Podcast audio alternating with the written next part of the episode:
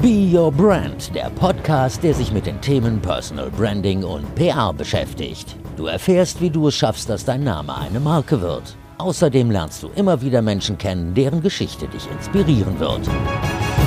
Willkommen bei Be Your Brand, deinem Podcast für Personal Branding. Falls du mich noch nicht kennst, ich bin Verena Bender, ich bin Journalistin, PR-Managerin und Personal Branding Coach. Und mein Herz schlägt dafür, dich zu motivieren, für deine Träume zu kämpfen, in die Sichtbarkeit zu kommen und von anderen Menschen mit deinem Können und deiner Leidenschaft wahrgenommen zu werden. Deshalb stelle ich dir auch regelmäßig inspirierende Persönlichkeiten vor, die diesen Weg schon erfolgreich beschreiten. Auch heute wieder habe ich einen spannenden Gast für dich. Heute spreche ich nämlich mit Theo Farm. Entdeckt habe ich Theo in einem anderen Podcast, nämlich im Influence Podcast, den ich dir übrigens auch sehr ans Herz legen kann. Dort hat Theo nämlich auch ein paar Ansichten zum Thema Personal Branding geteilt. Und ich fand die ganz interessant. Und dann habe ich Theo angeschrieben über LinkedIn und ihn gefragt, ob er nicht vielleicht ein bisschen ausführlicher mit mir über das Thema sprechen möchte. Und er hat sofort zugesagt. Theo ist Digitalunternehmer, Content Creator, Uniprofessor und einiges einiges mehr, aber das erzählt er euch gleich selber nochmal.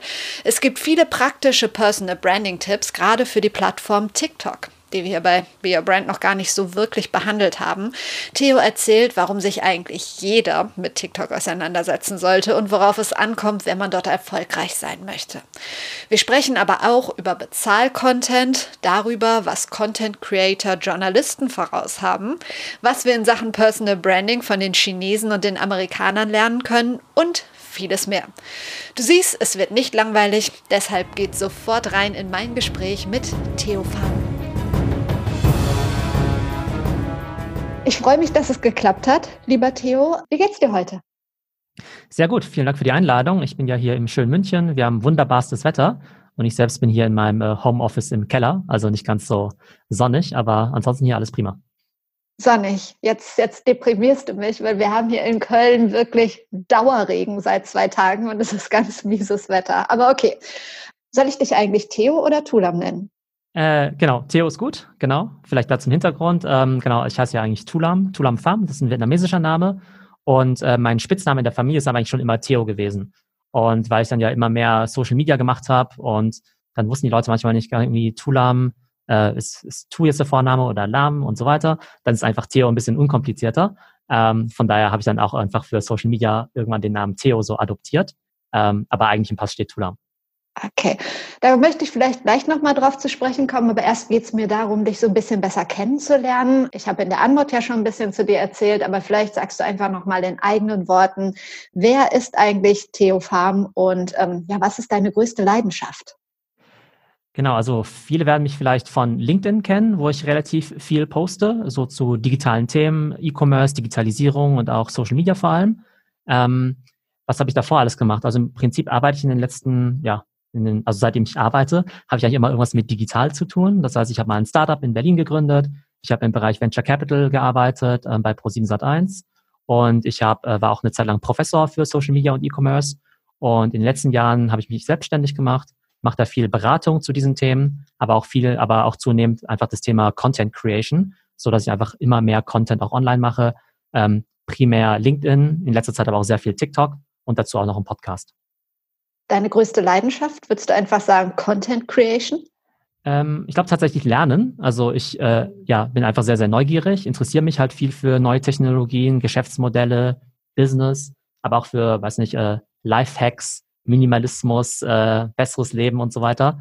Und deshalb sage ich eigentlich immer, dass meine Tätigkeit, ähm, dass ich jetzt zum Beispiel ja Wissen vermittle, eigentlich sozusagen dann das Nebenprodukt von meinem ja eigentlichen Hobby ist, sozusagen sich selbst Wissen anzueignen. Von daher gibt es da eine wunderbare Synergie und deshalb fühlt es sich eigentlich auch nicht so wirklich wie Arbeit an.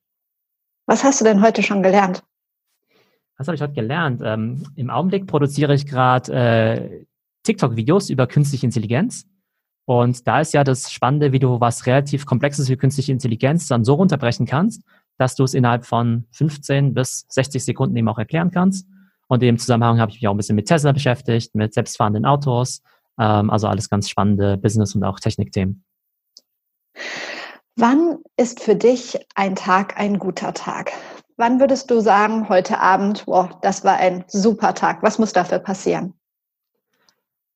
Also ich glaube, es ist halt wichtig, relativ selbstbestimmt zu sein, glaube ich, dass man halt so über seine eigene ja, Zeit verfügen kann. Das kann ich sozusagen als Selbstständiger eigentlich immer ganz gut machen. Von daher sind eigentlich die meisten Tage ähm, eigentlich ganz gut. Ähm, da gibt es natürlich Tage, wo man mehr oder weniger Energie hat, mehr oder weniger produktiv ist. Ähm, man erzielt natürlich auch nicht immer den Output, den man eben so haben möchte. Und ich glaube, da ist einfach sehr wichtig, irgendwie so ein bisschen langfristig zu denken und halt irgendwie so sehr, sagen wir mal, an den Prozess zu glauben und zu sagen, hey, ähm, auch wenn ich heute nicht wirklich was gebacken bekommen habe, habe ich vielleicht hier und da was Neues dazugelernt, ähm, was Neues ausprobiert, was mich dann vielleicht auch langfristig weiterbringt. Ähm, so, das heißt, da denke ich sozusagen sehr, sagen wir mal, sehr ähm, kleinteilig drüber nach, dass gar nichts Aufregendes passieren muss, sondern eher so diese kleinen Erfolge. Sehr schön. Jetzt ein paar Blitzfragen. Du darfst immer wählen. Pasta oder Pizza? Äh, Pasta, aber eigentlich soll man ja keine Kohlenhydrate essen. Berge oder Meer? Äh, Berge, weil ich ja in der Nähe von München wohne. Sport oder Couch? Äh, Sport. Sport. Sommer. Sport, Sport, Sport selber machen und Sport auf der Couch anschauen. Sommer oder Winter? Sommer definitiv. Bier oder Wein? Ähm, Bier auf dem Oktoberfest. Ach, das dachte ich mir jetzt fast. Letzte Frage: TikTok oder LinkedIn? Äh, schwierig. Oh, ist ja ganz schwierig. Ähm, Im Augenblick tatsächlich verbringe ich deutlich mehr Zeit mit, äh, äh, mit TikTok-Content. Okay, TikTok reden wir gleich auch nochmal drüber. Ich wollte nochmal auf deinen Namen zurückkommen. Ähm, du hast gesagt, das ist irgendwann geändert. Äh, statt Tulam dich zu nennen, auch online hast du dich Theo genannt. Du hast eben auch schon gesagt, warum. Ähm, du hast das Ganze aber erst Anfang diesen Jahres gemacht. Und bei deiner Bekanntheit so einen Prozess durchzuführen, das alles zu ändern, ist ja auch immer ein bisschen mit Risiken behaftet. Oder hast du das gar nicht so gesehen? Wie war das bei dir? Ähm, also ob ich das äh, Rebranding, also das will ich eigentlich gar nicht, auch gar nicht so groß aufhängen, aber ob ich das so lehrbuchmäßig gemacht habe, keine Ahnung. Ähm, ich glaube, wenn jetzt, ähm, weiß nicht, Reiter sich jetzt in Twix umbenennt, dann ist es ja ein Prozess, der über längere Zeit geht und wo es ja auch viel Kommunikation gibt. Ähm, so wichtig bin ich jetzt ja auch nicht, dass äh, ich das jetzt mit der großen Kommunikation begleiten muss. Aber tatsächlich überlegt man sich dann vielleicht schon, okay, vielleicht beim Aspekt Suchmaschinenoptimierung wird man dann überhaupt noch gefunden? Ähm, erkennen einen die Kontakte dann überhaupt noch auf dem LinkedIn-Feed, wenn man dann plötzlich einen anderen Namen hat oder sowas?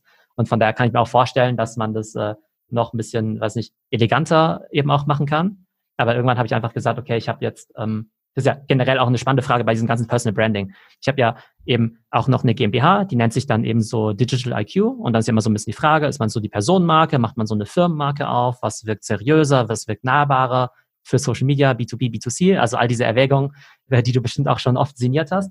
Ähm, am Ende habe ich gesagt, einfach für die Social Media Kommunikation mache ich es irgendwie so simpel wie möglich ähm, und daher einfach zu sagen, okay, was ist ein äh, simpler Name, den ich mir jetzt aber noch nicht mal irgendwie ausdenken musste, sondern so werde ich ja tatsächlich genannt.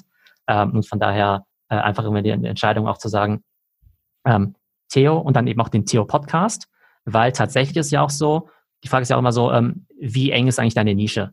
Und jetzt kann ich ja sagen, okay, ich bin jetzt der Digitaltyp, also heißt mein, hieß mein Podcast früher auch der Digital IQ Podcast. Ähm, wenn ich jetzt aber sage, ich interessiere mich auch noch für andere Themen, für Bildung, vielleicht für ähm, Motivation, für andere Themen, dann ist man da vielleicht irgendwie zu sehr eingeboxt. Und wenn man sich einfach andere Social Media Persönlichkeiten anguckt, ähm, da gibt es eben auch viele, die einfach mit ihrem Namen arbeiten, statt jetzt irgendwie mit einem fachlichen Begriff. Jetzt ein halbes Jahr später, was ziehst du für ein Fazit? Wie ist es mit der Auffindbarkeit und so weiter? Also war alles gar kein Problem oder denkst du manchmal, oh, warum habe ich das gemacht? Ähm, ach, wie gesagt, ich glaube, das ist jetzt äh, auch gar nicht so spektakulär. Ich glaube, da habe ich jetzt keine ähm, keine äh, Nachteile festgestellt. Was ich schon glaube, ist, dass ja vielleicht, weil ja ausländische Namen, deutsche Namen, also nicht deutsche Namen ja manchmal ein bisschen so schwierig sind, ist, dass einen Leute vielleicht dann schon noch eher direkt ansprechen, ne, weil sie sich dann vielleicht eher trauen und dann direkt in LinkedIn auch eine Nachricht schreiben und sagen, hey Theo, ähm, cooles Video oder hey Theo, kannst du mir mal helfen bei XYZ, dass sie vielleicht einfach genauer wissen, wie man ja dich ansprechen soll. Ich glaube, es wäre vielleicht jetzt kein Problem gewesen, wenn mein Name einfach Matthias, Jan oder äh, Daniel wäre. Ähm, genau. Also von daher vielleicht da ein bisschen vereinfacht. Ähm, tatsächlich muss ich aber auch sagen, also obwohl ich jetzt ja einen ausländischen Namen habe, sehe ich ja auch öfter ähm, ausländisch klingende Namen ähm, auf LinkedIn auch, die ich zum Teil auch relativ kompliziert finde, wo ich ehrlich gesagt auch gar nicht wüsste, wie ich die jetzt aussprechen sollte. Das heißt, also die haben dann irgendwie fünf oder sechs Silben oder sowas und da tue ich mich ehrlich gesagt auch schwer. Ähm, vielleicht als Empfehlung an all die Ausländer in Anführungszeichen, die sich vielleicht von der ähnlichen Thematik sehen. Ich glaube, es macht schon Sinn, das zu vereinfachen. Ähm, Chinesen sind ja sehr gut damit. Äh, in China heißen ja alle Chinesen irgendwie John Wang oder Verena, Verena Wang oder sowas, ähm, zusätzlich zu ihrem chinesischen Namen, weil es dann einfach im Westen so ein bisschen äh, einfacher zu ja, handhaben ist. Aber in China heißt doch keiner Verena, oder? Äh, nee, aber die haben alle einen westlichen Namen. Ah, okay. Wobei LinkedIn hat doch jetzt die Funktion eingeführt, dass man sogar den Namen aussprechen lassen kann. Ähm, genau, ja, habe ich gesehen, ja, genau. Das kann auf jeden Fall auch helfen, wahrscheinlich in Zukunft. Habe ich auch gesehen, wird mir auch öfter angeboten, aber da denke ich, wer den Namen nicht aussprechen kann, der, weiß ich nicht, dem kann ich dann auch nicht mehr helfen, weil Verena ist ja nicht ganz so schwer. Du hast mir geschrieben, eines der Themen, was dich total interessiert, ist äh, Content Creator versus Influencer Schrägstrich Personal Brand, weil viele Menschen das in einen Topf werfen. Was meinst du damit? Äh, wie, wie, siehst du das denn jetzt auch, wenn du mit Kunden sprichst? Ähm, ist das für die eigentlich das Gleiche oder sehen die da schon die Unterschiede? Nein, nein, das war erstmal eine Frage und dann, dann kommt meine Einschätzung. Ja. Genau, also tatsächlich glaube ich, dass es halt alles so in einen Topf geworfen wird, weil man denkt, okay, Leute, die irgendwie im Internet sind, sind irgendwie sowohl Personal Brand als auch Influencer. Und ich glaube, Content Creator ist ja eher so ein neueres Wort. Für mich ist der Unterschied da ähm, eigentlich schon im Namen drin. Content Creator sind halt Leute, die Content machen. Das heißt, es sind Leute, die halt einen Podcast machen, die Newsletter schreiben, die YouTube-Videos machen und meinetwegen auch TikToks. Eine Personal Brand ist für mich eher jemand, der sozusagen im richtigen Leben eigentlich was anderes macht und darüber und durch diese Tätigkeit vielleicht eine Personal Brand entwickelt hat. Das heißt, der CEO von, weiß nicht, Adidas meinetwegen könnte eine Personal Brand sein. Elon Musk ist eine Personal Brand, obwohl er jetzt natürlich jetzt kein Content Creator ist. Ähm, ich glaube, sowohl Personal Brands als auch Content Creator können Influencer sein, um zum dritten Begriff zu kommen, weil die ja eben Leute erreichen mit ihren Nachrichten und dann natürlich auch so einen gewissen ja, Einfluss an ihm auch, auch ausüben können. Ähm, spannend finde ich halt das Thema, weil aus meiner Sicht halt es schon viele Leute gibt, die sozusagen Personal Brands sind, irgendwie schon bekannt, aber von denen man halt nicht so wahnsinnig viel lernen kann, weil sie eben keine Content Creator sind. Ich glaube, da würde ich ein bisschen einen Unterschied machen. Ich finde das wahnsinnig schwierig, weil du mich gefragt hast, auseinanderzuhalten. Und ich glaube, also meiner Meinung nach verschwimmen die Grenzen da auch so ein bisschen. Also ich finde, wenn du ein Content Creator bist und dich mit deinem Namen und deinem Gesicht auch oder deiner Stimme, so wie du mit dem Podcast in die Sichtbarkeit begibst, dann bist du irgendwann auch, wenn du Mehrwert anbietest, eine Personal Brand. Aber nicht jeder, der guten Content kreiert, äh, kreiert, kreiert der geile Videos macht und das alles im Hintergrund macht, ähm, der ist jetzt nicht unbedingt eine Personal Brand. Ja, stimmt, genau. Und andersrum ist genau nicht jede Personal Brand auch ein Content Creator definitiv. Ja. Ähm, wie würdest du den Begriff Personal Branding denn definieren? Ähm, ich glaube, das ist ja einfach, man sagt ja immer so schön, das ist das, was Leute über dich sagen, wenn du nicht im Raum stehst. Ähm, ich glaube, es sind einfach immer so die ersten fünf oder die ersten drei Begriffe, mit denen dich irgendjemand assoziiert, ja. Das heißt, wenn Leute dich zum Beispiel primär zum Beispiel über den Podcast kennen würden jetzt zum Beispiel nicht über deine Agenturtätigkeit, ja. Also dich könnte man ja zum Beispiel mit dem Thema PR verbinden oder mit dem Thema Personal Brand. Und je nachdem, aus welcher Ecke dich die Leute kennen, würden sie sagen, hey, die Verena, das ist die mit dem Personal Branding Podcast oder das ist eben die PR-Expertin aus der Agentur. Ne? Ähm, genau, mich würden vielleicht Leute irgendwie verbinden mit dem Thema, weiß nicht, ähm, Technologietrends aus China oder vielleicht auch TikTok oder Social Media. Und ich glaube, die Frage ist halt einfach, ähm, vielleicht auch für sich selbst, in wie viele Schubladen möchte man sich eben stecken lassen oder wie viele ja, Nischen möchte man dann eben auch besetzen. Und es ist natürlich erstmal einfacher, sehr, sehr eng zu sein. Ich bin irgendwie ähm, der Experte für TikTok-Videos mit Autos, ja, äh, oder eben breiter zu gehen und zu sagen, okay, ich bin irgendwie, was nicht, Marketing oder sogar Digitalexperte. Absolut, sehe ich genauso und lieber erst eng und dann breiter werden. Bei dir war es ja wahrscheinlich auch so, oder? Ähm, genau, ähm, genau, dass ich mir einfach weitere Themen suche, die ich dann eben noch spannend finde. Man hat natürlich immer so sein Kernthema, was bei mir im Wesentlichen so, ich sag mal, so Innovation und Digitalisierung ist. Ich glaube, eine Personal Brand ist aber auch ganz viel neben dem Inhaltlichen eben auch so die, ja, so diese, diese Persönlichkeit. Also ob man zum Beispiel als sympathisch rüberkommt. Es gibt ja Leute, die sind äh, extrem bekannt. Ich glaube, äh, die aber jetzt nicht so wahnsinnig viele Leute irgendwie sympathisch finden. Also würde man auch sagen, ja, okay, die Personal Brand von dem, da würde man vielleicht sagen, ja, das ist ein Top-CEO, das ist ein super Macher aber vielleicht eher so ein harter Hund, mit dem man jetzt nicht unbedingt ein äh, Bierchen trinken möchte. Äh, dann gibt es vielleicht andere Leute, die sind wiederum nicht so bekannt irgendwie, aber von denen sagt man, hey, die Leute, die den kennen, haben dann eine ganz enge persönliche Beziehung aufgebaut. Ähm, zum Beispiel über einen Podcast, zum Beispiel über YouTube-Videos. Und wo man sagt, okay, diese Personal Brand, die ist eben auch sehr positiv besetzt. Und das ist halt für mich auch so die Frage, wenn du halt kommunizierst mit dem Internet, sag ich mal, mit der äh, Außenwelt, ähm, was ist so dein Messaging neben dem Inhaltlichen? Bist du eher jemand, der eine positive Message äh, vermittelt, jemand, der sehr inspirierend ist? Oder bist du eher so ein Krawallmacher, jemand, der vielleicht immer alles schlecht redet und so weiter? Ähm, da muss ja auch so, jeder so seinen Weg finden. Das stimmt. Wer macht es denn aus deiner Sicht gut? Wer ist für dich eine inspirierende Personal Brand? Ich finde das ja auch immer wahnsinnig subjektiv. Mhm. Ähm, definitiv. Ich glaube, mh, hm, lass mal kurz überlegen. Also wer es definitiv gut macht, also nur weil er mir jetzt gerade einfällt, ist halt so jemand wie so ein Tony Robbins natürlich, ja. Da gibt es natürlich auch unterschiedliche Meinungen drüber. Manche finden ihn ja ganz toll, manche finden ihn nicht so gut. Aber da ist ja relativ klar, für welche Themen der eben steht, so für dieses, weiß nicht, so Empowerment, ne, so sein Potenzial eben ver, äh, äh, sein Potenzial eben auch zu entfalten. Wobei ich sagen muss, dass er auf Social Media aus meiner Sicht gar nicht so gut ist. Also man merkt schon, dass er natürlich ein bisschen älter ist, dass er natürlich jetzt nicht in Social Media groß geworden ist.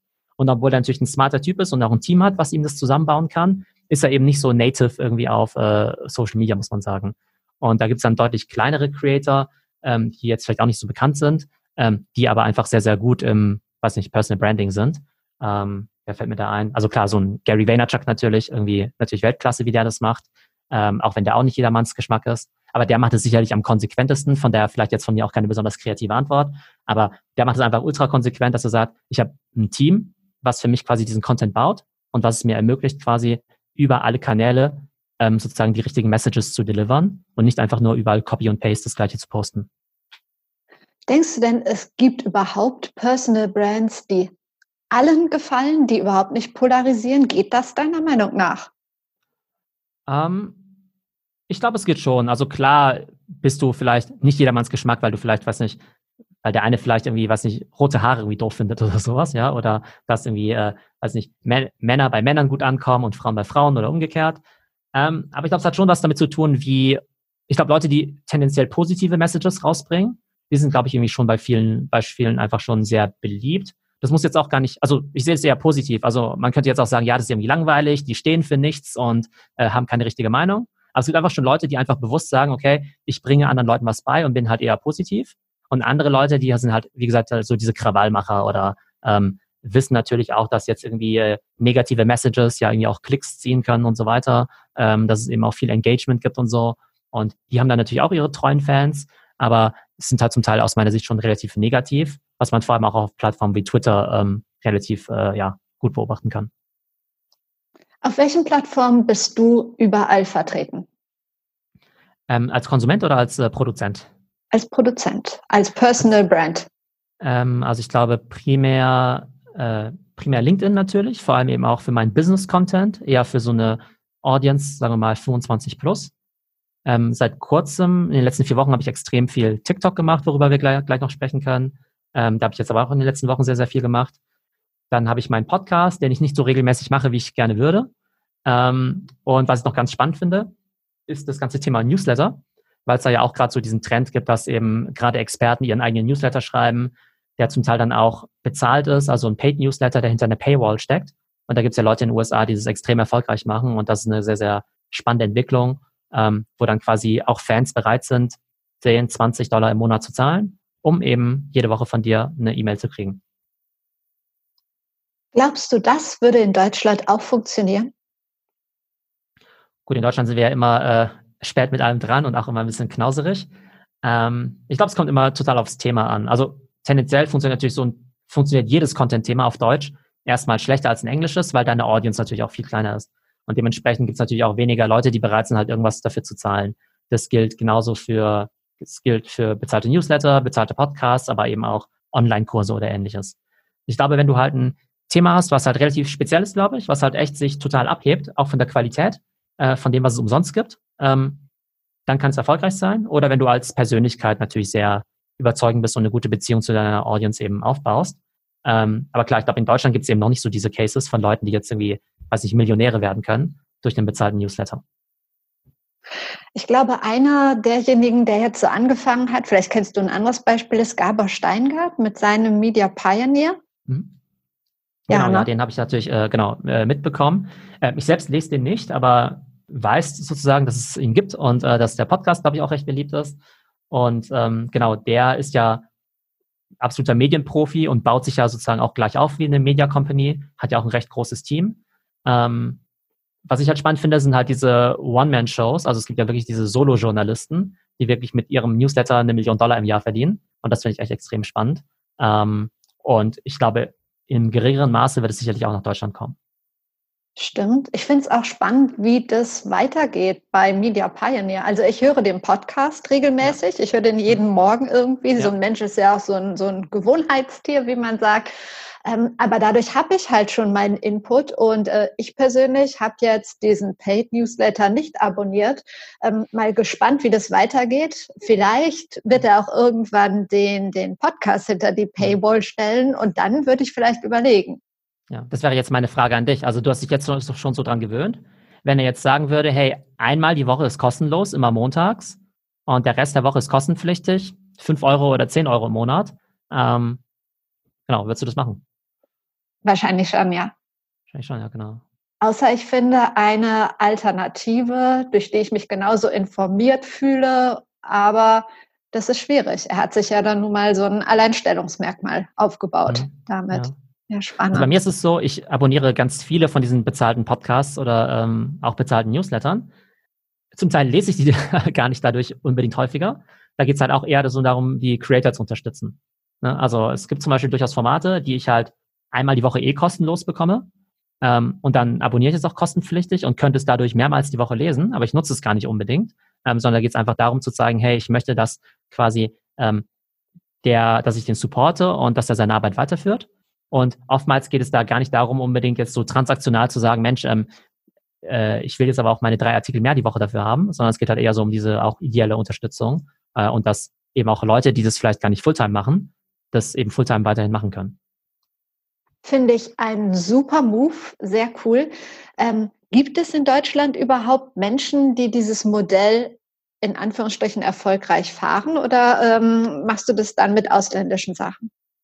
Ähm, ich mache es primär mit ausländischen Sachen, ähm, wobei man sich ja relativ leicht jetzt irgendwelche Nischen überlegen könnte, ja. Ähm, ich denke, weiß nicht, wenn du jetzt irgendwie totaler, weiß nicht, Aktienexperte wärst oder Bitcoin-Experte oder sowas, ja, ähm, dann glaube ich, ist es relativ einfach, dann einen Newsletter, meinetwegen mit Aktientipps, dann dem auch an den Mann zu bringen, weil der Gegenwert ja relativ hoch ist. Also wenn ich jetzt der Meinung wäre, äh, wenn ich jetzt Verenas Aktientipps abonniere, äh, kann ich dadurch irgendwie im Jahr 10.000 Euro mehr Rendite erwirtschaften.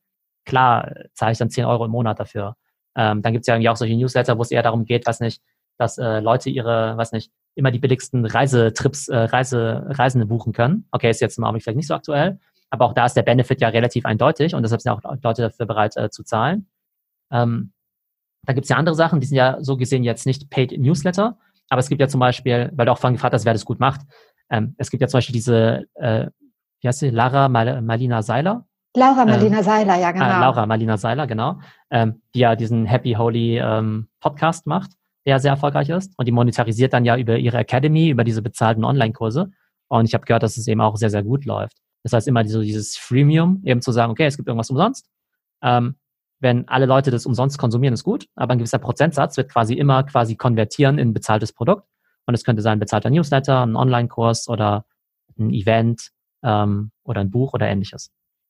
Großartig. Und ich finde, sowas sind halt auch Modelle, die funktionieren. Ähm, wenn es jetzt, okay, Verenas Aktientipps will, glaube ich, sowieso keiner haben, aber dennoch müsste ein Aktienexperte, der so etwas dann rausbringt, ähm, müsste sich ja erstmal ein Standing erarbeiten und eine Personal Brand in dem Bereich aufbauen, bevor er dann was verkaufen kann. Ja, genau, genau. Ähm, und davon sieht man aber auch ähm, wiederum gerade in den USA ganz viele Leute, die halt schon seit Jahren sagen wir mal so, die Thought Leader sind im Bereich Bitcoin zum Beispiel. Und da weiß man halt einfach, okay, das ist der beste Bitcoin-Experte. Und deshalb ist es halt für die Leute auch relativ einfach, dann eben auch sein bezahltes Produkt zu kaufen, weil sie halt einfach wissen, der kennt sich aus. Und das finde ich eben auch spannend, wenn man wieder den Unterschied macht, auch zwischen, wenn man jetzt diese Content Creator, über die wir gesprochen haben, eben auch eher so als Media Brands eben sieht. Dass man eben sagt, okay, die sind im Prinzip wie der Bitcoin-Experte, so quasi wie die Fachzeitschrift für Bitcoin. Ähm, und im Zweifelsfall kennt sich halt eine Person besser mit Bitcoin aus, die sich halt seit zehn Jahren 24-7 damit beschäftigt, als der Wirtschaftsredakteur beim Spiegel Online, der halt nebenbei auch noch äh, 20 andere Sachen irgendwie covern muss. Und von daher glaube ich, dass dieser ganze Spezialisierungsgrad von diesen Experten halt per Definition schon deutlich höher ist als jetzt bei normalen Journalisten.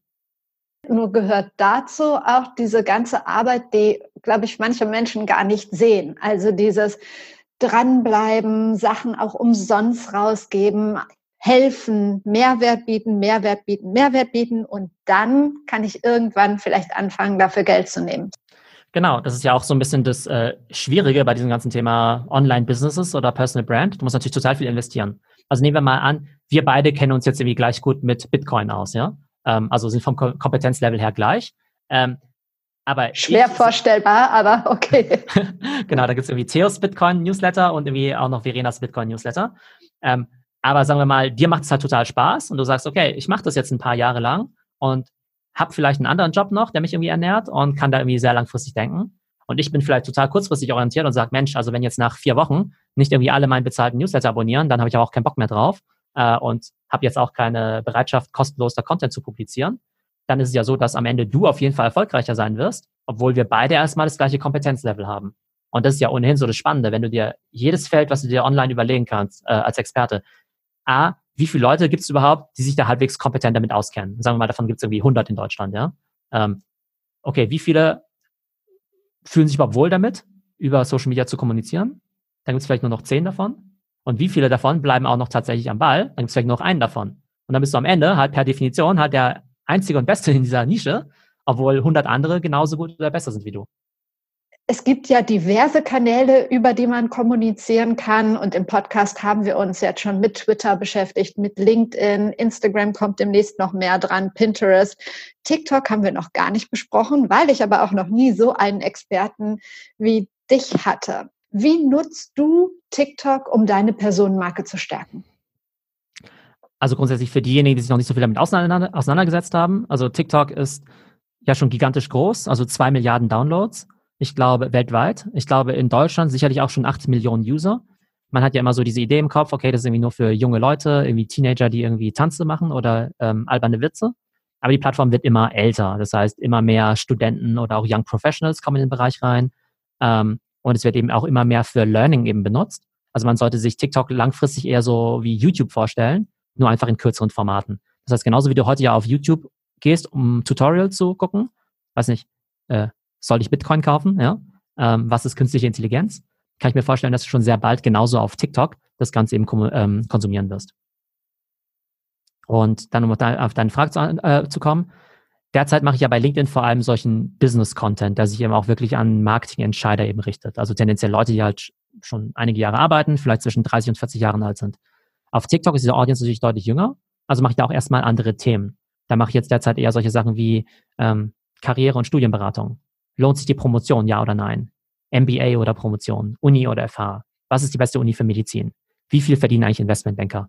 Wie viel verdienen eigentlich Influencer? Was verdient man als Unternehmensberater? Ist McKinsey besser als BCG? Also erstmal Themen, die halt da gut zur Zielgruppe passen. Und dann habe ich aber später dann noch Themen, die eher so in Richtung Entrepreneurship gehen werden, in Richtung Produktivität, digitales Marketing und Social Media, aber sozusagen immer an die Zielgruppe angepasst. Und wie wichtig ist der inhaltliche Content ähm, und wie wichtig ist das, das Video dazu? Also viele Hörer kennen TikTok jetzt wahrscheinlich ähm, als die Plattform mit den mega ausgefallenen, fancy, hochwertig produzierten Videos und nicht um wirkliche Inhalte zu konsumieren.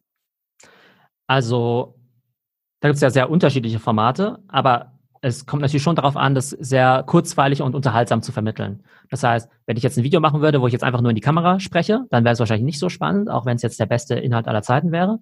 Also muss man sich natürlich schon überlegen, wie man ähm, ja das irgendwie visuell unterstützen kann durch Bilder und Videos, wie man vielleicht irgendwelche kreativen Aufnahmen oder Kameraeinstellungen auch machen kann, damit das Ganze eben auch äh, ja die Leute neugierig macht.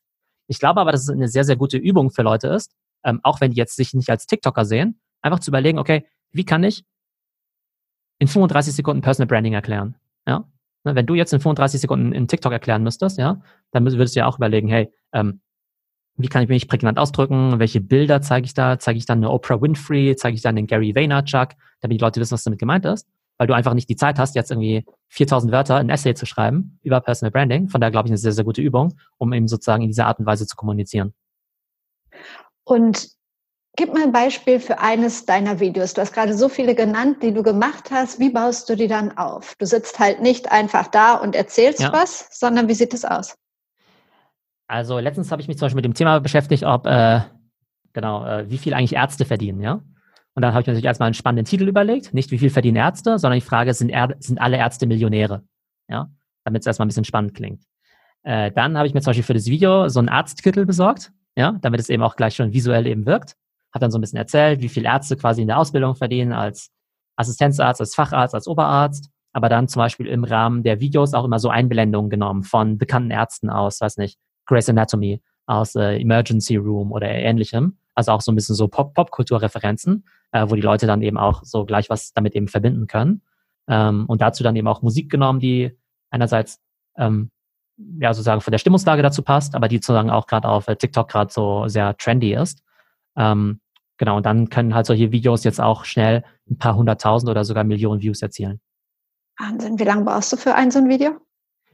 Ähm, unterschiedlich, aber die sind, ähm, die sind schon relativ aufwendig, weil ich dann eben auch skripte, weil ich einfach wenig Zeit habe. Das heißt, ich weiß ungefähr, ich habe irgendwie nur 40 Sekunden Zeit, also kann ich mir jetzt keinen unnötigen Nebensatz erlauben. Also überlege ich mir halt schon wirklich ganz genau, was ich da eigentlich sage. Da muss ich natürlich noch äh, Begleitmaterial irgendwie dazu verwenden.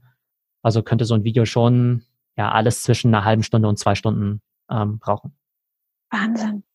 Du hast gerade, ähm, du hast ja zweimal genannt, diese Einblendung, also ob du eine Oprah Winfrey einblendest oder jemand von Grey's Anatomy, was auch immer. Ähm, bei Musik weiß ich, die Plattform stellt Musik zur Verfügung, aber wie ist es bei solchen Bildern? Wie ist es mit den Rechten? Ähm, da sollte man wahrscheinlich eher einen Anwalt fragen. Ähm, so wie ich das erlebe, hast du halt in YouTube und auch in TikTok halt schon so eine, sag mal, so eine Recycling-Kultur, dass du halt irgendwie schon halt Sachen einbauen kannst und auch kommentieren kannst. Das heißt, du streamst jetzt ja nicht einfach einen kompletten, eine komplette Folge jetzt irgendwie von einer Fernsehserie oder sowas, sondern du nimmst ja kleine Schnipsel raus. So ähnlich wie wenn du jetzt auch ein GIF zum Beispiel bei Giphy irgendwo einbinden würdest. Und ich glaube, also wie gesagt, ohne Anwalt zu sein, glaube ich, dass es sich so etabliert hat, dass es wahrscheinlich so unter, weiß nicht, Fair Use wahrscheinlich irgendwie fällt. Äh, oder es vielleicht auch zu aufwendig wäre, jedem TikTok auf der Welt da wegen Copyright hinterher zu ähm, rennen. Ähm, bei Musik ist es ja so, dass das ja auch automatisch gemacht wird, dass YouTube ja durch künstliche Intelligenz ja erkennt, okay, da wird dieser Song irgendwie verwendet. Ich glaube, für so kleine Bilderschnipsel wäre das ein bisschen schwieriger. Von daher glaube ich, dass es da sozusagen keine Kläger gibt. Ähm, aber wie es rechtlich aussieht, das äh, weiß ich eben auch nicht genau. Okay, ich sammle sowieso gerade Fragen für meine nächste Folge mit Christian Solmecke, die schreibe ich auch mit auf. Ähm, eine andere Frage, wie wichtig sind Hashtags auf TikTok? Ähm, Hashtags sind bei TikTok, ähm, genau, wie soll ich sagen, einerseits wichtig, andererseits gar nicht so wichtig. Ähm, lass mich da ein bisschen ausholen. Das Interessante ist ja, dass TikTok ja quasi durch seine künstliche Intelligenz von alleine erkennt, worum es in deinem Video geht. Das heißt, wenn du jetzt ein Video über Fußball machst, dann musst du da jetzt nicht irgendwie hinschreiben, irgendwie Hashtag Fußball, damit die wissen, worum es geht. Die analysieren das Video von alleine und sehen halt, da gibt es einen grünen Rasen und ein rundes Ding, also ist es wahrscheinlich Fußball. Ähm, trotzdem ist es natürlich wichtig zu wissen oder zu beschreiben, worum es in dem Video geht, damit es auch an die richtigen Leute ausgespielt wird. Und das ist ja sozusagen bei TikTok das Interessante. Bei Instagram ist es ja so, dass du als Konsument ja immer nur die Inhalte siehst von Leuten, denen du eh schon folgst. Von daher sind die Hashtags eigentlich auch fast egal, weil du ja nach diesem Abonnentenprinzip verfährst. Bei TikTok ist es so, dass sich der Content eigentlich eher so seine Zuschauer von alleine sucht. Das heißt, auch wenn du heute zum ersten Mal auf TikTok gehst und überhaupt nichts abonniert hast, sagt TikTok vielleicht, okay, ähm, die Verena, die interessiert sich möglicherweise, was ich für den FC Köln oder was ich für Kölsch oder sowas, weil die aus Köln kommt. Also zeigen wir ihr die besten Videos rund um den Kölner Dom oder sowas, ja, oder um Fußballspiele oder um den FC, ähm, weil wir glauben, dass es sie interessieren könnte. Das heißt, da ist dieses Follower-Prinzip eigentlich egal, sondern der Algorithmus versucht zu verstehen, worum geht es in dem Video und für wen könnte es interessant sein. Und von daher sind sozusagen die Hashtags insofern relevant, dass du halt damit deine richtige Audience finden kannst. Hast du noch ein, zwei Beispiele für Menschen, die ähm, TikTok großartig für ihr Personal Branding nutzen? Also in den USA gibt es halt zum Teil Sänger, für die jetzt TikTok schon der wichtigste Kanal ist. Also TikTok, äh, bei TikTok spielt ja Musik eine extrem große Rolle. Und dann gibt es halt einfach Leute, die ähm, Genau, die halt, zum Beispiel der Jason Derulo, ähm, das ist ja ein recht bekannter Sänger. Ich glaube, den kennen wahrscheinlich die meisten Leute jetzt primär über TikTok und finden jetzt, der hat dort 30 Millionen Follower und die finden jetzt raus, ups, der macht ja auch noch Musik. Ja, ist ja total cool. Und ich glaube, das ist halt das, was halt viele Leute erkennen müssen, dass halt viele Leute, die von sich glauben, dass sie eigentlich schon Celebrities sind, die sind halt gänzlich unbekannt bei U20, weil U20 halt kein TV schaut und, ne, also vielleicht ne, die überhaupt nicht kennt. Das heißt, keine Ahnung. Ähm, und das Interessante ist halt, dass es selbst total bekannte Influencer gibt aus Deutschland, die mega groß bei Instagram sind, aber irgendwie den Schritt zu TikTok nicht geschafft haben. Was ich auch total faszinierend finde, weil du ja denken würdest, dass es ja wie naheliegend wäre, ja. Und von da kann ich eigentlich nur jedem empfehlen, also wenn man sich mit der Frage beschäftigt, ist TikTok was für mich? Auch wenn meine Audience jetzt irgendwie 30 Jahre alt ist, 40 Jahre, 50 Jahre, würde ich sagen, ja, probiert TikTok auf jeden Fall aus. Einmal, um dieses Format kennenzulernen, einmal, um zu lernen, wie man sich in, auf Video in 30 Sekunden ausdrücken kann, aber eben auch, um eben eine jüngere Zielgruppe eben auch zu erreichen. Ne, selbst so eine Heidi Klum oder sowas, ja. Ich glaube, die ist so ein bisschen auf TikTok, nicht, noch nicht mega erfolgreich, aber selbst eine Heidi Klum, die kennt halt im Zweifelsfall halt niemand, der unter 20 ist, wenn sie sich zufällig äh, Topmodel anschauen. Und wenn sie jetzt halt dadurch sich irgendwie 5 Millionen Follower aufbauen kann, ähm, dann steigen natürlich auch wieder die Einschaltquoten für Jeremy's Next Topmodel. Ist es bei TikTok möglich, auf seine eigenen Kanäle zu verlinken? Genau, also bei, also auf dein Profil kannst du auf jeden Fall einen Link setzen auf dein Instagram, auf dein YouTube, auf deine Webseite. Da sind sie eben sehr offen. Ähm, du kannst auch deine Videos super leicht sharen auf alle möglichen Plattformen. Ähm, was du jetzt nicht machen kannst, ist, dass du jetzt irgendwie auf ein bestimmtes Video jetzt einen Link setzt, wo du jetzt sagst, irgendwie jetzt auf meine Homepage gehen. Ähm, aber was es in China schon gibt, bei chinesischen Versionen, ist, dass du halt Produkte verlinken kannst. Dass du eben auch Sachen direkt abverkaufen kannst. Und von daher ist es äh, keine Frage der technischen Machbarkeit, sondern einfach nur, ab wann werden diese Features auch im westlichen Markt freigeschaltet. Jetzt, wo du China schon ansprichst, finde ich ganz gut, äh, wollte ich dich eh fragen, ähm, sind die Chinesen uns im Bereich Personal Branding voraus oder ähm, spielt es dort überhaupt gar keine Rolle? Also in China gibt es auf jeden Fall große Celebrities in allen möglichen Bereichen. Ähm, da gibt es zum Beispiel auch Celebrity, also klar, Schauspieler und so weiter, was man ja so kennt. Ähm, dann gibt es dort ja so Celebrity Gamer natürlich in dem E-Sports-Bereich. Dann gibt es Celebrity Livestreamer, also Livestreamer, die halt quasi jeden Tag mehrere Stunden live gehen und dann zum Beispiel zum Teil auch Produkte abverkaufen. Es geht dann eher so in Richtung Teleshopping, also Milliardenmarkt in China, also echt äh, ganz erstaunlich. Ähm, und dann gibt's aber auch so Celebrity-Lehrer zum Beispiel, ja, da gibt's Celebrity-Mathe-Lehrer, da gibt's äh, Celebrity-Englisch-Lehrer, die halt super bekannt sind, die Millionen von Euro verdienen, weil da die Eltern sagen, hey, ähm, ich schicke meine Kinder nur in den Englisch-Online-Kurs von dem Influencer XYZ und zahle halt dafür auch irgendwie doppelt so viel wie bei einer anderen äh, Online-Schule, weil der Typ eben so bekannt ist. Also von daher, eigentlich bei allen digitalen Themen und Social Media ist China nochmal auf einem anderen Level. Was sind die drei wichtigsten Dinge, die wir von China lernen können? Also einerseits die ganz konsequente ähm, Ausrichtung auf Mobile Only. Ne? Also da gibt's halt quasi nur das Handy. Das heißt, da macht man sich, also da willst du dir gar keine Gedanken drüber machen, ob du jetzt ein Video jetzt in Querformat oder Hochformat machst, weil ne, du machst halt im Hochformat, weil es eben mobile ist. Ich glaube, dieser ganz große Trend eben zu Livestreaming ähm, und Short Video, deshalb kommt ja TikTok eben auch aus China, und dann eben auch diese Verbindung von Social Media und E-Commerce. Also in Deutschland sind es ja noch recht getrennte Welten, in China ist es quasi das Gleiche. Das heißt, in China kannst du immer davon ausgehen, dass jede Social Media Plattform auch Einkaufsmöglichkeiten hat und jede E-Commerce Plattform hat auch Social Media Kanäle oder eben Unterhaltungsformate. Also es wäre wie wenn jetzt bei, wie wenn es jetzt bei Zalando oder bei Amazon jetzt irgendwie total coole ähm, Live-Shows geben würde. Oder umgekehrt, wie wenn du jetzt in äh, Instagram oder Facebook irgendwie total gute Shopping-Funktionen hättest. Und das gibt's alles in China schon seit Jahren. Du beschäftigst dich auch mit dem Thema Zukunft der Arbeit. Jetzt mal deine Prognose. Wie sieht unsere Arbeitswelt hier in Deutschland in zehn Jahren aus? Gibt es noch feste Arbeitszeiten? Gibt es noch Büros, in die man geht? Was ist deine Prognose? Also die Arbeitswelt, die hat sich ja logischerweise schon vor Corona sehr stark verändert. Und jetzt sagt man ja immer, Corona verändert an sich nichts, sondern beschleunigt alles nur um zehn Jahre. Das bedeutet natürlich ganz viel ähm, Work from Home, was ich auch gut finde, weil selbst wenn du gerne ins Büro gehst, wahrscheinlich sind für die meisten Leute zwei Tage die Woche eben ausreichend. Also Work from Home wird natürlich äh, deutlich größer werden und auch permanent sein. Wir hoffen natürlich, dass Corona irgendwann vorbei ist. Aber selbst dann, glaube ich, werden sehr viele Arbeitsplätze zumindest zum Teil nach Hause verlagert. Ich glaube, das ganze Thema Content Creator wird immer größer, dass eben Leute sagen, okay, das ist eine äh, gute Career Opportunity, eine gute Alternative für mich. Weil jetzt würdest du ja immer sagen, hm, naja, wenn ich jetzt einen richtigen Job habe, wenn ich jetzt Angestellter bin bei, was nicht, KPMG oder McKinsey oder sowas, ja, da würdest du ja sagen, Mensch, da verdiene ich viel zu viel in meinem sicheren Job und dieses Influencer-Ding ist eigentlich viel zu unsicher für mich. Und ich glaube, es wird so gesehen halt immer planbarer, immer einfacher und immer lukrativer sein, diese Content Creator oder Influencer-Karriere eben zu machen, dass dann eben auch Leute sagen werden, hey, das mache ich jetzt, obwohl ich alle anderen Möglichkeiten auch hätte. sieht man ja auch an Instagram an, wie der Pamela Reif zum Beispiel, ja. Pamela Reif hat ja auch ein 1-0-Abi gehabt. Dann willst du mit 1-0-Abi jetzt in der Regel nicht Fitnessmodel werden, sondern willst Medizin studieren gehen oder dann versuchen zu McKinsey zu gehen. Und die hat gesagt, nee, die Opportunity ist hier viel größer. Ne, das heißt, das ist auf jeden Fall auch noch ein äh, sehr, sehr spannender Trend. Ich möchte ja Menschen durch den Podcast auch so ein bisschen helfen, so ein bisschen Mut machen, in die Sichtbarkeit zu gehen, wenn sie ein Thema haben, damit rauszugehen und nicht zu denken, interessiert sowieso keinen und so weiter. Was ist deine Message an alle, die, die noch zögern? Ich glaube, mein Message ist, dass man das erstmal ausprobieren sollte. Also posten kostet nichts. Man wird da nicht weder seine Freunde verlieren noch seine professionelle Reputation. Es sei denn, man postet was ganz, ganz Schlimmes. Ähm, ich glaube, man sollte sich immer selbst überlegen, welche Art von Content würde man selbst gerne folgen.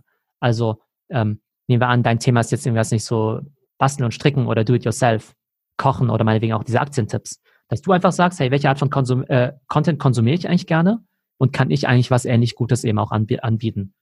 Ähm, dann würde ich mir natürlich überlegen, welche Plattform dafür geeignet ist.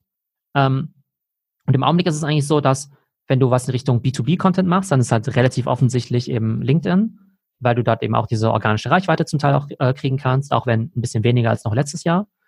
Und wenn du B2C machst, dann würde ich tatsächlich gleich auf TikTok gehen. Weil sogar wenn du der Meinung wärst, dass Instagram für dich wichtiger ist, kannst du schneller auf Instagram wachsen, indem du TikTok machst, weil auf TikTok du vielleicht irgendwie ein paar hunderttausend Follower kriegst, wovon dann ein Teil dann eben auch auf Instagram rüberwandert. Und diese Follower würdest du halt zum Teil gar nicht auf Instagram eben bekommen. Ne, also wirklich zu sagen, okay, sich erstmal trauen, gute Inhalte bauen und dann die richtige Plattform finden, aber dann eben auch konstant eben dranbleiben, weil es konstant hat ja zwei Faktoren. Das eine ist eben deine Audience, die muss dann eben damit rechnen können, hey, der Podcast, der kommt nicht alle vier Monate, sondern irgendwie jede Woche. Und gleichzeitig auch die Algorithmen. Weil am Ende ist es so, dass du den besten Content der Welt bauen kannst, wenn der Algorithmus aus irgendeinem Grund der Meinung ist, dass das irgendwie nicht passt. Weil es nicht die richtige Sprache ist, nicht der richtige Hashtag, nicht das richtige Format, nicht die richtige Länge und so weiter, dann wirst du einfach nicht ausgespielt. Und deshalb ist es halt auch super wichtig zu verstehen, wie dieser Algorithmus gerade funktioniert. Und es ändert sich auch gerne mal alle paar Monate. Sehr viele Tipps mit an die Hand gegeben. Ähm, ich finde es ja auch immer ganz wichtig, ein bisschen seine Komfortzone verlassen. Bisschen mehr, bisschen weniger. Wann hast du das letzte Mal deine Komfortzone verlassen? Tatsächlich ist es so, dass, also weil ich ja immer auch gerade diese TikTok-Videos mache, die sind natürlich zum Teil halt schon so ein bisschen alberner natürlich, als jetzt meine LinkedIn-Videos. Ne? Das heißt, zum Teil ist da auch so ein bisschen Comedy dabei, ein bisschen äh, Tanzen auch dabei. Ich glaube, im Tanzen bin ich jetzt noch nicht wirklich besser geworden. Aber ähm, Komfortzone verlassen ist ja für mich eigentlich auch immer so eine Learning Opportunity, ja, dass ich halt sage, okay, wie funktioniert das eigentlich? Und wenn ich jetzt sage, okay, TikTok-Videos müssen einfach ein bisschen witziger sein, dann musst du ja halt auch äh, so ein bisschen dir überlegen, okay, wie würde denn so ein Gagschreiber, ein Gagschreiber für Harald Schmidt zum Beispiel so seine Witze aufbereiten. Und dann informierst du dich vielleicht auch so ein bisschen, okay, wie delivert man eigentlich so Pointen? Wie baut man vielleicht auch einen Witz auf und so weiter? Das heißt, Komfortzone bedeutet für mich gar nicht unbedingt zu sagen, okay, das ist jetzt irgendwie was ganz Unangenehmes, wo ich jetzt irgendwie rein muss, sondern eher was Unbekanntes, was halt wiederum einem totale Möglichkeiten gibt, eben wieder neue Sachen zu lernen. Ähm, und von daher genauso ähm, kann ich auch jedem nur empfehlen, der mit diesem Gedanken sich rumspielt ähm, oder sich trägt, Content zu kreieren für Social Media, im schlimmsten Fall werdet ihr einfach ganz viel, ganz viel lernen. Also, ne, vielleicht werdet ihr dadurch nicht bekannt, ihr werdet jetzt auch nicht berühmt, ihr werdet dadurch auch nicht reich, aber ihr werdet sehr viel lernen über Kommunikation, über Media, über Kameras, Mikrofone, Bildbearbeitung, Videobearbeitung und so fort und so weiter. Und das wird in irgendeinem anderen Kontext wieder sehr, sehr äh, ja, nützlich und auch ähm, ja, äh, profitabel äh, für die Leute sein. Von dir kann man so viel lernen. Ich werde all deine Sachen verlinken in den Show Notes. Aber bevor wir zum zum Ende kommen, habe ich noch drei Abschlussfragen. Ich lasse mir immer gerne zwei Menschen empfehlen, mit denen ich auch mal über das Thema Personal Branding sprechen könnte, sollte. Inspirierende, tolle, lehrreiche Menschen. Wen empfiehlst du mir? Ähm, also falls du irgendwie an Gary Vaynerchuk rankommst, dann... Äh, vielleicht... Ähm, eine Nummer kleiner. Eine, eine, eine Nummer kleiner. ich nehme dich als Zwischenkontakt und du vermittelst ja. mit zwei. Also wenn du mir ihn, äh, wenn du das, das regeln kannst, dann mache ich das sehr gerne. Da müsste ich tatsächlich nochmal, äh, was interessant sein könnte, sind vielleicht zum Teil auch diese, weiß nicht, diese Investoren oder Venture Capitalisten in Deutschland. Also zum Beispiel so ein Florian Heinemann, der ist ja ein ganz bekannter Online-Marketing-Experte, der auch in Podcast selbst mal gesagt hat, dass er eigentlich viel mehr Personal Branding machen sollte, ja. Also er ist sich halt dessen bewusst, dass es so diese Gary Vaynerchuks dieser Welt gibt. Er weiß auch, dass es gut funktioniert. Er hat es so gesehen gar nicht nötig, weil er so schon irgendwie mega erfolgreich ist. Aber trotzdem ist halt jemand, der sich halt auch überlegt, da noch ein bisschen mehr zu machen. Das heißt, sowas könnte ich mir eben äh, ja auch als äh, jemanden als spannenden Gesprächspartner vorstellen.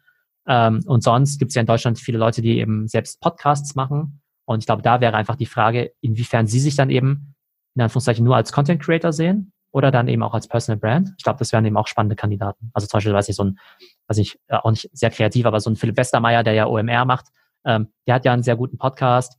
Ähm, ich glaube, OMR gibt jetzt ja auch ein Magazin raus, das irgendwie schon Philipp heißt, ja, auf seinen Namen gebrandet. Aber da wäre es auch mal spannend zu hören, wie er sich das so sieht, ob er sich als Personal Brand sieht oder einfach nur als halt der, der Typ, der halt diese ganzen Businesses da eben aufbaut.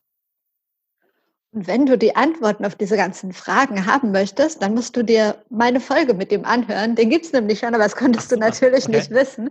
Ja. Äh, packe ich nochmal in die Show Notes für alle, die es auch interessiert. Ähm, dann meine vorletzte Frage. Gibt's in deinem Leben ein Role Model oder gab es ein Role Model? Und wenn ja, wer ist das?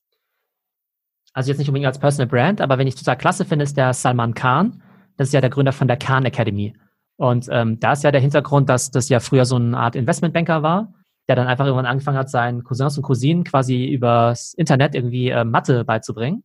Und daraus ist dann ja die Khan Academy entstanden, wo er ja heute schon, weiß nicht, hunderte von Videos gepostet hat, die Milliarden von Views bekommen haben, was heute von der Bill Gates Stiftung finanziert wird und jetzt eine richtig große Company geworden ist. Und wo er halt quasi alle Themen abdeckt von Geschichte über Biologie, Physik, Mathe, Programmieren. Ähm, das Ganze ist ein Non-Profit. Wenn es eine For-Profit-Firma wäre, dann wäre die sicherlich auch schon hunderte von Millionen von Euro wert. Das heißt, er ist halt wirklich jemand, der extrem smart ist, extrem viel weiß, aber dann ein Non-Profit aufbaut, alle Inhalte kostenlos macht, das jetzt auch nicht über Werbung oder sowas vermarktet, sondern einfach über Partner wie die Bill Gates Stiftung. Und von daher finde ich ein extrem inspirierender Mensch, der sozusagen alle Möglichkeiten hätte, da, weiß nicht, auch Milliardär vielleicht sogar zu werden. Und jetzt erstmal sagt, nee, ich engagiere mich für die Bildung und will die eben für viele Leute kostenlos zugänglich machen. Sehr cool. Und das beste Buch, das du je gelesen hast? Ein Buch, das mir sehr gut gefällt, ist der Compound-Effekt von Darren Hardy. Das geht so in die Richtung, ich sag mal, Motivation, Selbsthilfebücher.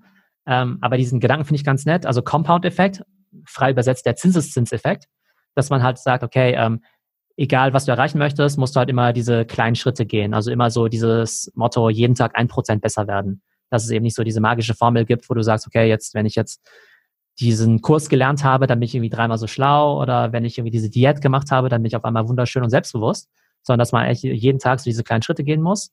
Und er stellt es eben so sehr plastisch dar. Oder man sagt ja auch immer, wenn man sich in jedem Bereich jeden Tag um ein Prozent verbessert, dann ist man nach einem Jahr irgendwie 40 Mal so gut. Einfach wegen diesem Zinseszinseffekt. Und das gilt für uns als Content Creator ja genauso. Selbst wenn wir ja schon ganz viele Podcasts gemacht haben, dann stelle ich irgendwie fest, okay, ich rede immer noch zu schnell, zum Beispiel, ja. Ähm, oder man könnte bessere Intonation wählen. Und wenn man auch nur jeden Tag ein bisschen drauf achten würde, mal eine Pause zu setzen, äh, vielleicht kürzere Sätze zu sprechen, dann würde man mit der Zeit auch äh, besser werden. Und dann wäre man vielleicht nach zwei Jahren ein ganz großartiger, äh, weiß nicht, äh, wäre man eine ganz großartige Radiostimme, auch wenn man anfangs vielleicht eher total äh, diffus und äh, ja, äh, vielleicht ein bisschen äh, ja, unstrukturierter herkommt. Ach, sehr schön. Vor allen Dingen so diese schöne Klammer. Wir haben angefangen mit dem täglichen Lernen und jetzt damit abgeschlossen. Das gehört ja alles irgendwie zusammen. Vielen Dank für deine tollen Antworten. Vielen Dank für deine Zeit. Wie gesagt, ich werde alles verlinken. Ähm, hast du noch irgendwie einen Tipp, wenn man mit dir Kontakt aufnehmen möchte? Über welche Quelle sollte man das am besten tun? Ich glaube tatsächlich einfach über LinkedIn oder über meine Webseite. Die heißt nämlich www.theo.plus. Das war nämlich auch noch so eine Erwägung. Wie kann ich eben eine Domain bekommen, die möglichst kurz und einfach ist, um zum Beispiel die auch eben leicht teilen zu können? Steht auch in den Show Notes. Vielen Dank und schick ein bisschen Sonne von München nach Köln. Hier regnet es wieder. Genau. Vielen Dank für die Einladung zum Interview. Hat echt viel Spaß gemacht und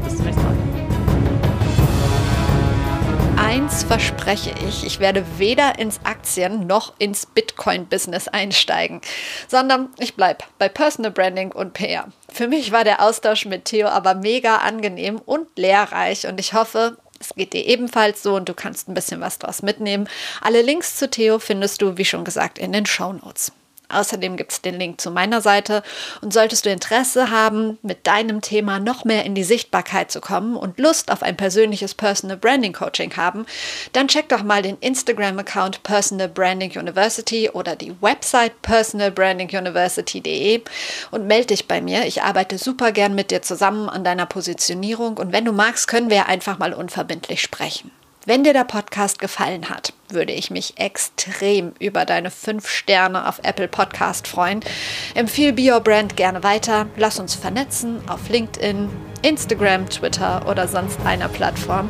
Ich wünsche dir jetzt noch einen schönen Tag. Wir hören uns wieder am Donnerstag. Bis dahin, trau dich rauszugehen. Ich glaube an dich.